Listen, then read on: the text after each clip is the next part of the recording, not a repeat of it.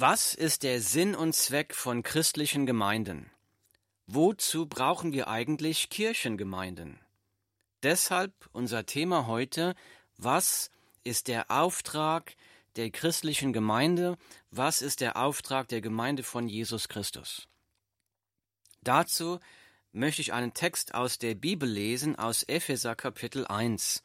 Ich lese, Gepriesen sei der Gott und Vater unseres Herrn Jesus Christus, der uns gesegnet hat mit jedem geistlichen Segen in den himmlischen Regionen in Christus, wie er uns in ihm auserwählt hat vor Grundlegung der Welt, damit wir heilig und tadellos seien in Liebe.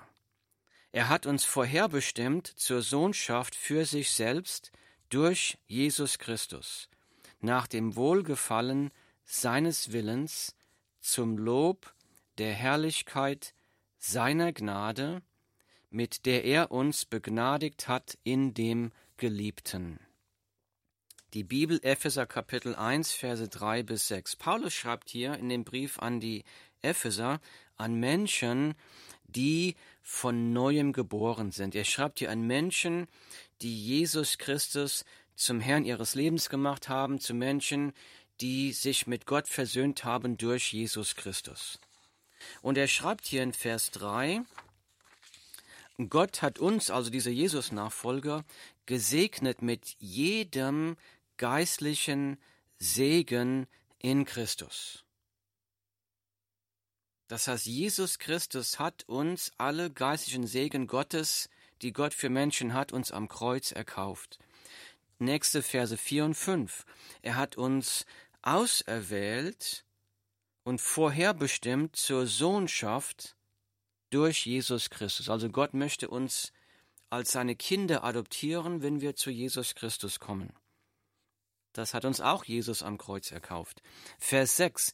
Er hat uns begnadigt durch seinen geliebten Sohn, weil Jesus am Kreuz für uns Sünde gestorben ist, werden wir begnadigt, wenn wir zu Jesus kommen. Das sind alles wunderbare Werke der Liebe und der Gnade Gottes, die uns Jesus am Kreuz erkauft hat. Aber die Frage ist, warum? Warum hat Gott das alles getan? Die Antwort ist in Vers 6 zum Lob der Herrlichkeit seiner Gnade. Zum Lob der Herrlichkeit seiner Gnade. Gott tut das, um sich zu verherrlichen. Ich lese weiter im Text im nächsten Vers, Vers 7. In ihm haben wir die Erlösung durch sein Blut. Also in Jesus. In Jesus haben wir die Erlösung durch sein Blut.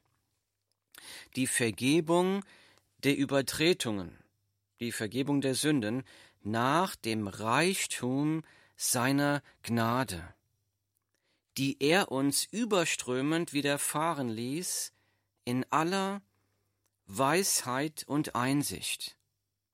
Er hat uns das Geheimnis seines Willens bekannt gemacht, entsprechend dem Ratschluss, den er nach dem Wohlgefallen gefasst hat in ihm, zur Ausführung in der Fülle der Zeiten alles unter einem Haupt zusammenzufassen in dem Christus, sowohl was im Himmel als auch was auf Erden ist. In ihm, also in Jesus, in welchem wir auch ein Erbteil erlangt haben, die wir vorherbestimmt sind nach dem Vorsatz dessen, der alles wirkt, nach dem Ratschluss seines Willens, damit wir zum Lob seiner Herrlichkeit dienten die wir zuvor auf den Christus gehofft haben. Epheser Kapitel 1, Verse 7 bis 12. Jetzt ein bisschen schwierig, will das mal ein bisschen auseinandernehmen. Hier in Vers 7 steht, in ihm, in Jesus Christus, haben wir die Erlösung durch sein Blut. Weiter in Vers 7, in ihm, in Jesus Christus, haben wir die Vergebung der Übertretungen, die Vergebung der Sünden durch den Reichtum seiner Gnade. Vers 8 Gott hat uns seine Gnade überströmend widerfahren. Also nicht Gott hat uns nicht ein bisschen Gnade gegeben, ein Tröpfchen Gnade, sondern hier steht überströmend, also nicht bisschen, sondern eine Tsunami der Gnade auf die Menschheit ausgeschüttet, als Jesus Christus am Kreuz gestorben ist. Vers 9, er hat uns das Geheimnis seines Willens bekannt gemacht. Gott hat sich uns offenbart, er hat uns sein Wort gegeben, er hat sich uns in Jesus offenbart. Gott hat die, die schon glauben, zum lebendigen Glauben erweckt.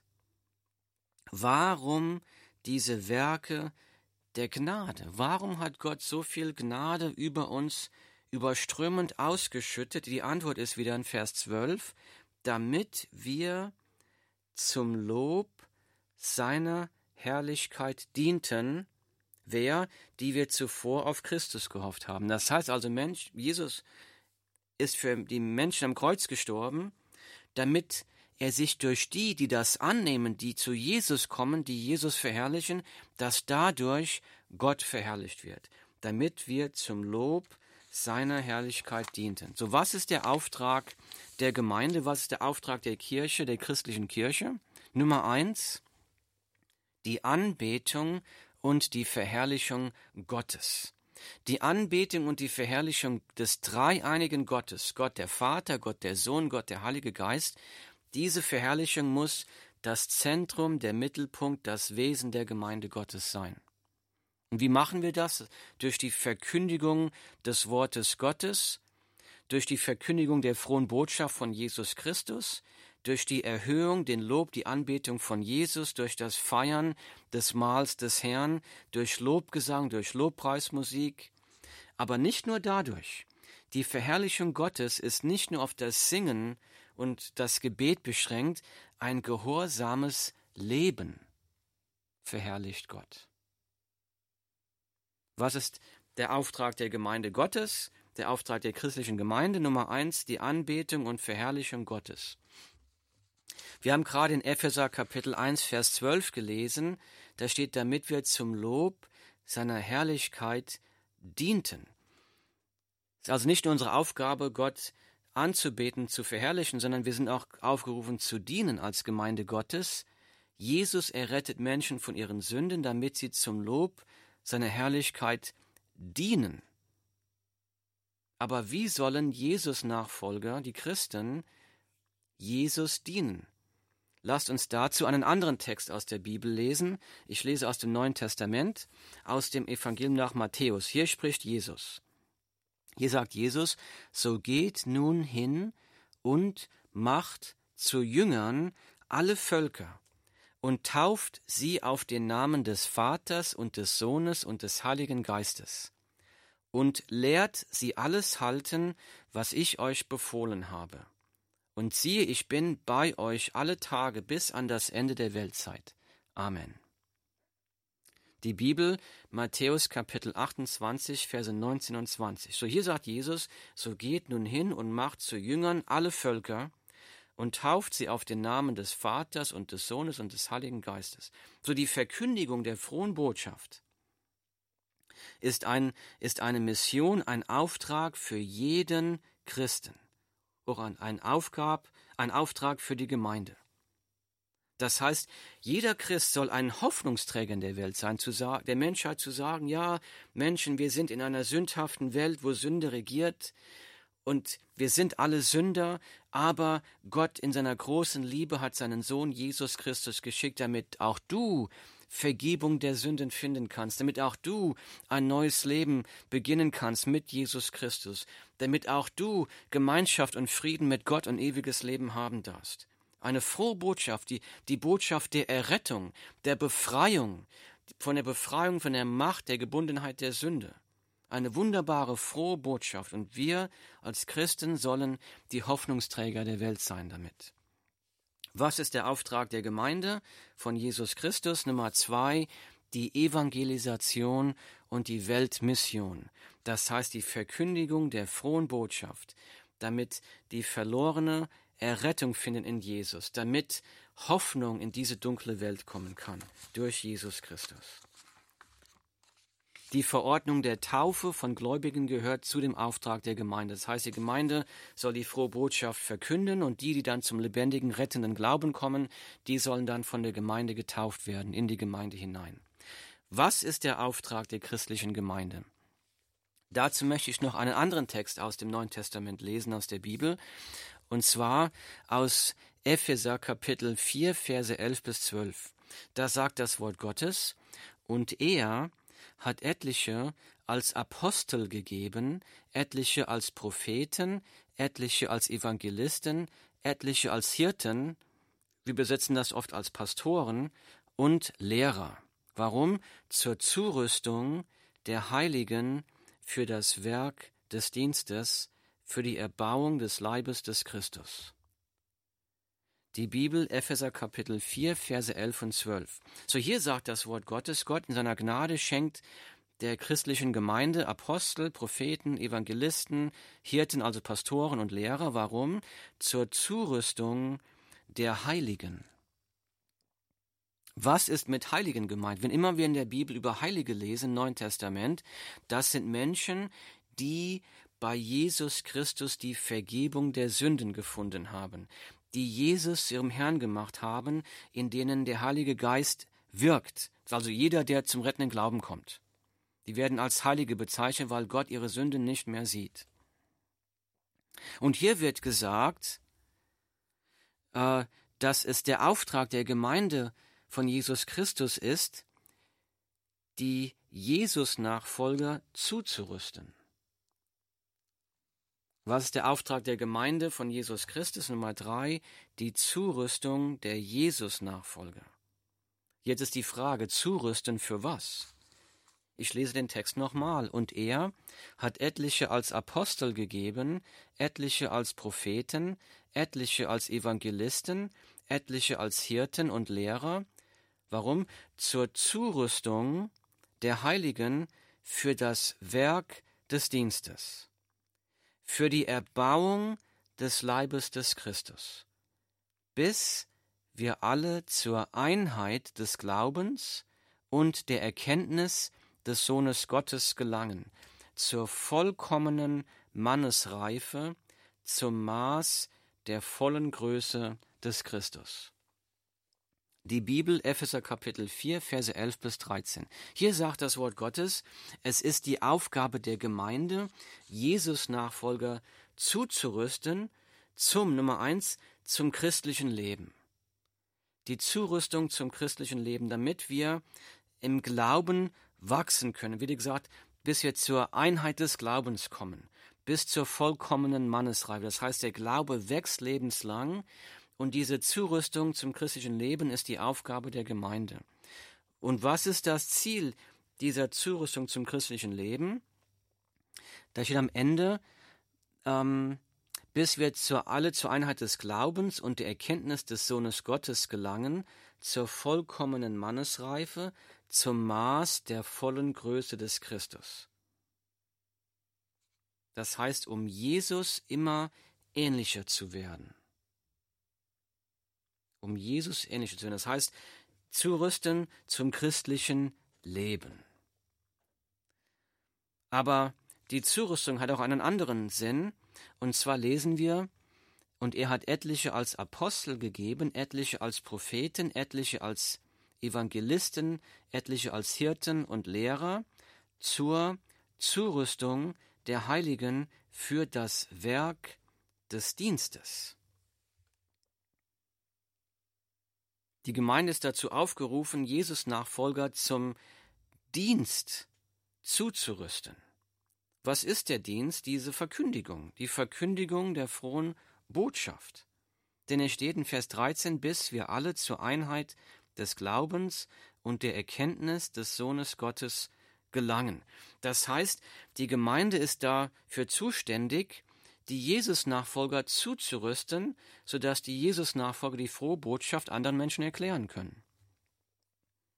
Wir lesen das auch äh, an einer anderen Stelle im Neuen Testament in der Bibel, und zwar in 2. Timotheus. Da lesen wir, und was du von mir gehört hast, vor vielen Zeugen, das vertraue treuen Menschen an, die fähig sein werden, auch andere zu lehren. Die Bibel, 2. Timotheus 2, Vers 2. Hör mal zu. Hier schreibt Paulus zu seinem jungen Pastor und Freund Timotheus, er schreibt, und was du von mir gehört hast vor vielen Zeugen, das vertraue treuen Menschen an, die fähig sein werden, auch andere zu lehren. Paulus hat den Timotheus mit dem Wort Gottes zugerüstet, er hat ihn ausgerüstet, trainiert.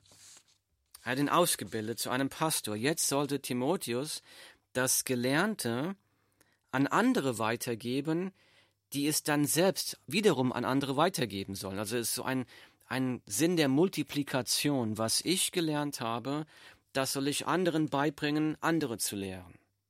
Multiplikation. Warum soll die Gemeinde, die Jesus nachfolgert, so zum Dienst zu rüsten? Ich lese weiter in Vers 14. Damit wir nicht mehr Unmündige seien, hin und her geworfen und umhergetrieben von jedem Wind der Lehre, durch das betrügerische Spiel der Menschen, durch die Schlauheit, mit der sie zum Irrtum verführen, sondern wahrhaftig in der Liebe heranwachsen, in allen Stücken zu ihm hin, der das Haupt ist, der Christus. Hier wird gesagt, es ist also der Auftrag der Gemeinde, die Jesus-Nachfolger zum Dienst zuzurüsten, damit wir nicht mehr Unmündige seien, hin und her geworfen und umhergetrieben von jedem Wind der Lehre durch das betrügerische Spiel der Menschen. Es gibt so viele Sekten, so viele Irrlehren, und viele Christen beschweren sich mittlerweile, es gibt keine bibeltreuen Prediger mehr. Überall, wo man hinsieht, Irrlehre hat sich auch schon in manche Gemeinde hereingeschlichen. Und das stimmt auch. Die Not nach bibeltreuen Predigern ist groß. Überall mangelt es in Deutschland an bibeltreuen Predigern, die mit der Kraft des Heiligen Geistes erfüllt sind. Aber laut diesem Text aus dem Wort Gottes hier wird ganz klar, dass wir bibeltreuen Gemeinden selbst daran schuld sind, wenn wir nicht mit Hochdruck daran arbeiten, berufene Männer zum Dienst zu ermutigen und zum Dienst zuzurüsten. Es ist die Aufgabe der Gemeinde von Jesus Christus, dafür zu sorgen, dass wir der nächsten Generation bibeltreue Männer zurücklassen, die mit dem Heiligen Geist erfüllt sind und die bibeltreu, wortgetreu in der Vollmacht des Geistes predigen können.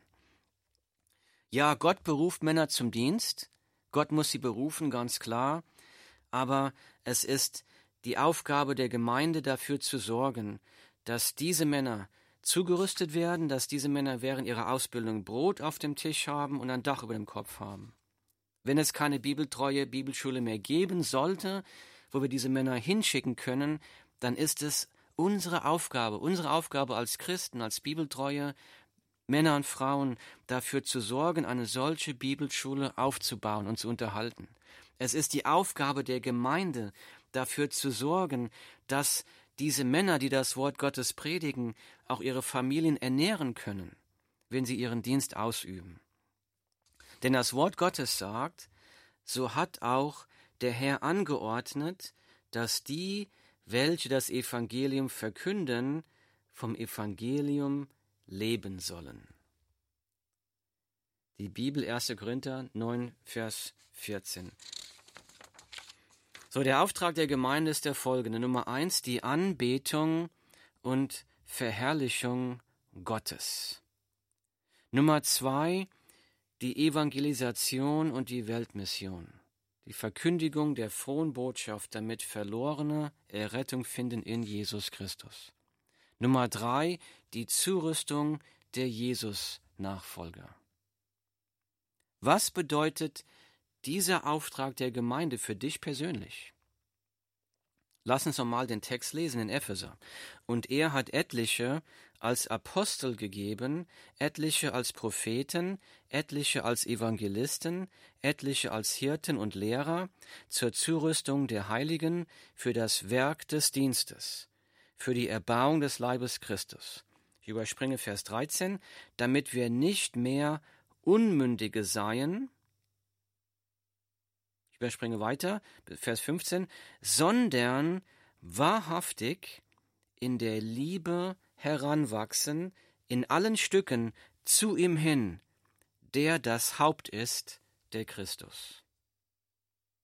Also Christus ist das Oberhaupt der Kirche, das Haupt der Kirche. Weiter in Vers 16, von ihm aus, von Christus aus, vollbringt der ganze Leib, zusammengefügt und verbunden durch alle Gelenke, die einander Handreichung tun, nach dem Maß der Leistungsfähigkeit jedes einzelnen Gliedes, das Wachstum des Leibes zur Auferbauung seiner selbst in Liebe. Die Bibel Epheser Kapitel 4 Verse 11 bis 16. Was bedeutet der Auftrag der Gemeinde von Jesus Christus für dich persönlich? Nummer 1. Die Gemeinde von Jesus Christus, also die Kirche.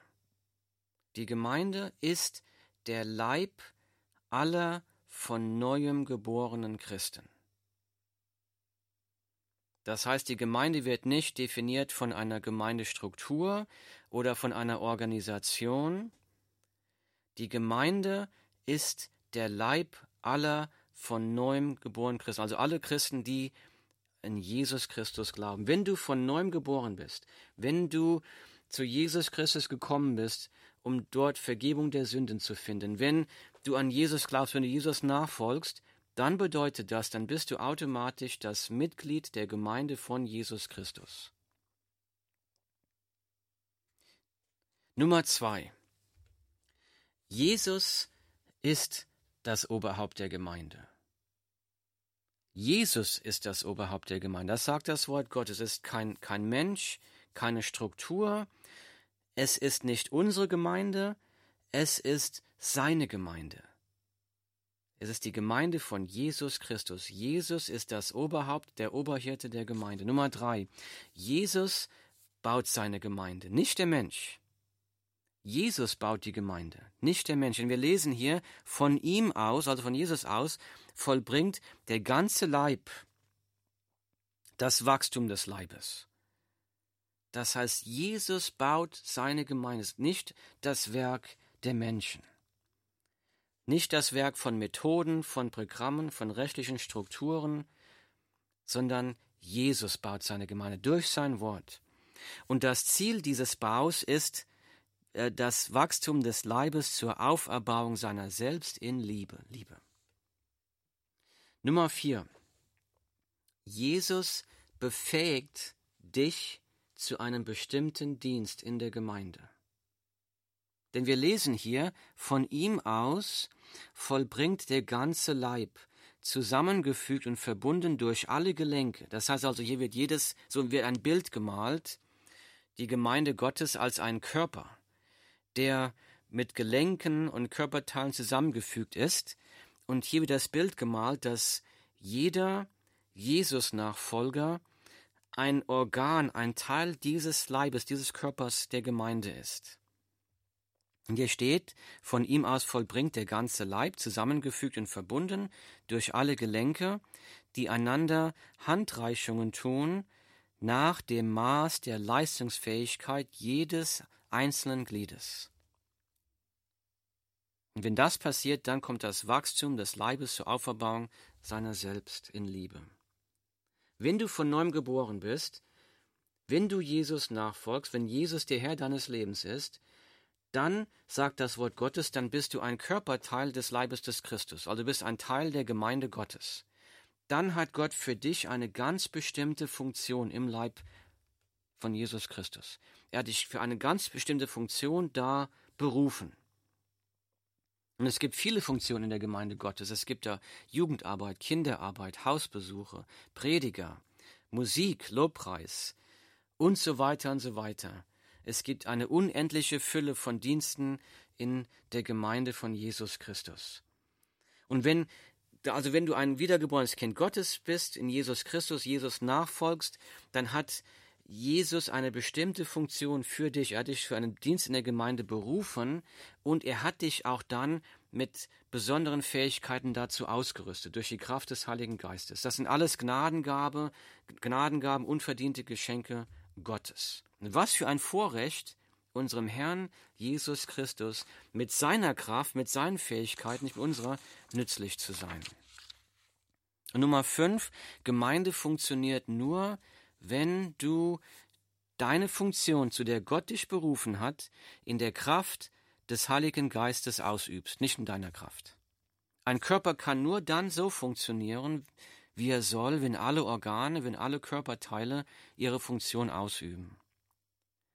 Die Gemeinde von Jesus Christus ist ein Gnadengeschenk Gottes für diese Welt. Jesus hat die Gemeinde mit seinem Blut erkauft. Jesus baut seine Gemeinde, niemand kann ihn aufhalten. Jesus braucht uns nicht, braucht keinen Menschen, um seine Ziele zu erreichen. Aber aus seiner großen Gnade will er dich an seinem Wirken teilhaben lassen, wenn du ihm nachfolgst. Ein atemberaubender, lebenserfüllender Segen. Und so ruft Gottes Wort dich auf. Nummer eins, erstmal Frieden mit Gott durch Jesus Christus. Mach Jesus zum Herrn deines Lebens. Und dann sei kein passiver Zuschauer in der Gemeinde. Lass Gottes Gnade durch dein Leben in diese dunkle Welt überfließen. Dann wird Gottes Herrlichkeit durch dein Leben sichtbar. Himmlischer Vater, Herr, wir danken dir, Herr, für deine wunderbare, großen Gnadengeschenke, die du uns der Welt geschenkt hast. Herr, du hast uns deinen Sohn Jesus Christus geschenkt, der für unsere Sünden am Kreuz gestorben ist. Herr, du willst uns Vergebung der Sünden in Jesus Christus anbieten. Vater, ich bitte jetzt für die, die das noch nicht getan haben, die noch nicht zu Jesus gekommen sind um bei Jesus Vergebung der Sünden und neues ewiges Leben in dir zu erfahren. Vater, ich bitte dich, bitte segne sie und ziehe sie zu Jesus Christus, ziehe sie zum rettenden Glauben, bitte erwecke sie. Und ich bitte für die, die das schon gemacht haben, Herr, ich bitte dich, Herr, segne sie, führe sie und leite sie, lass sie ein Segen sein in dieser Welt. Herr Jesus, du bist das Oberhaupt der Gemeinde. Bitte baue deine Gemeinde weiter. Verherrliche dich in dieser dunklen Welt, lass dein Licht leuchten durch deine Gemeinde, dir zu Ehren. Wir bitten das im Namen von Jesus Christus. Amen.